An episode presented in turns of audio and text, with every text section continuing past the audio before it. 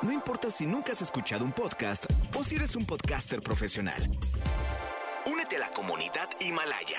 Radio en vivo. Radio en vivo. Contenidos originales y experiencias diseñadas solo para ti. Solo para ti. Himalaya. Descarga gratis la app. No importa cómo estés, siempre puedes estar mejor. Mejor, mejor.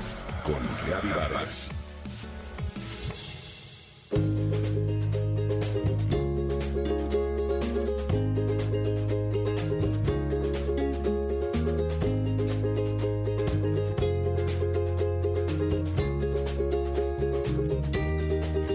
terminaba mis estudios cuando comencé a trabajar.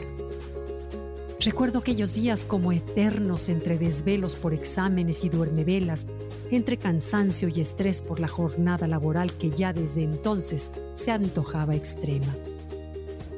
Así transcurrió mi vida. Si algo me enseñó mi padre desde pequeño, fue que el esfuerzo y el empeño, la dedicación absoluta y el trabajo entregado me llevarían lejos sin días de descanso, sin vacaciones, sin dejar de trabajar. Y todo iba bien así. Casi no veía la familia ni amigos, no tenía tiempo para un café o una charla y los pocos minutos libres los dedicaba a pensar cómo resolvería tal o cual problema. Mi mente se acostumbró a trabajar en todo momento, como yo, y me sentía orgullosa, satisfecha.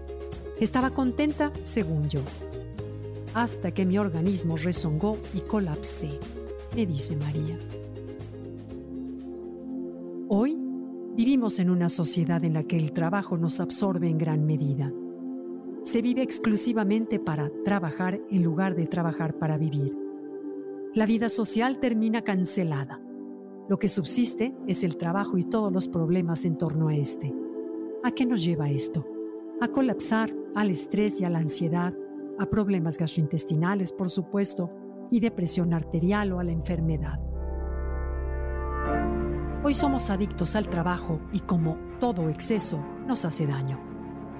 Trabajar duro ha sido calificado por muchos como un camino hacia el éxito, pero ojo, trabajar en exceso sin obligación explícita de ello no solo es contraproducente para la salud, sino que además esconde una auténtica adicción. La adicción al trabajo, también denominada workaholics se caracteriza por la necesidad excesiva e incontrolable de trabajar de forma constante. Este comportamiento interfiere en tu salud física y emocional, así como en tus relaciones sociales. Las personas con adicción al trabajo dedican un tiempo excesivo a su labor profesional y se sienten mal si no lo hacen. Buscan excusas para no descansar, se conectan las 24 horas del día siempre disponibles. Los trabajólicos son personas egocéntricas y ponen el trabajo por encima de cualquier compromiso y piensan que nadie es capaz de hacer el trabajo como ellos.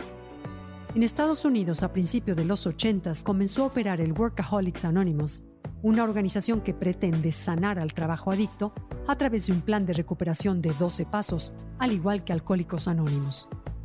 Hoy existen más de 100 grupos de reunión en todo el mundo que van desde Argentina hasta el Japón.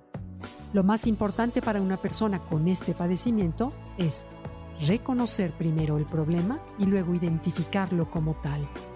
Después, buscar ayuda para volverse a conectar con ellas mismas y con los suyos y recuperar así una vida mucho más equilibrada en que los límites sean parte de la estrategia principal, así como la capacidad de poder delegar en otras personas gran parte del trabajo que realizan.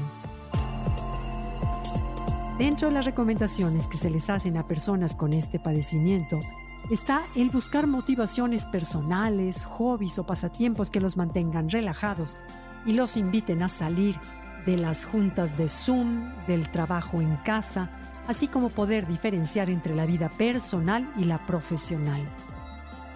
No todo en la vida es trabajo. Trabaja para vivir y seguro vivirás mejor.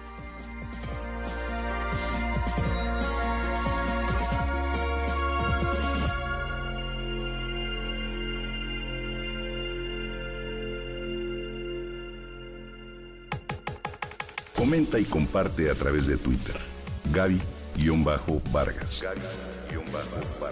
No importa cómo estés, Siempre puedes estar mejor. Mejor, mejor. Con Reavivadas.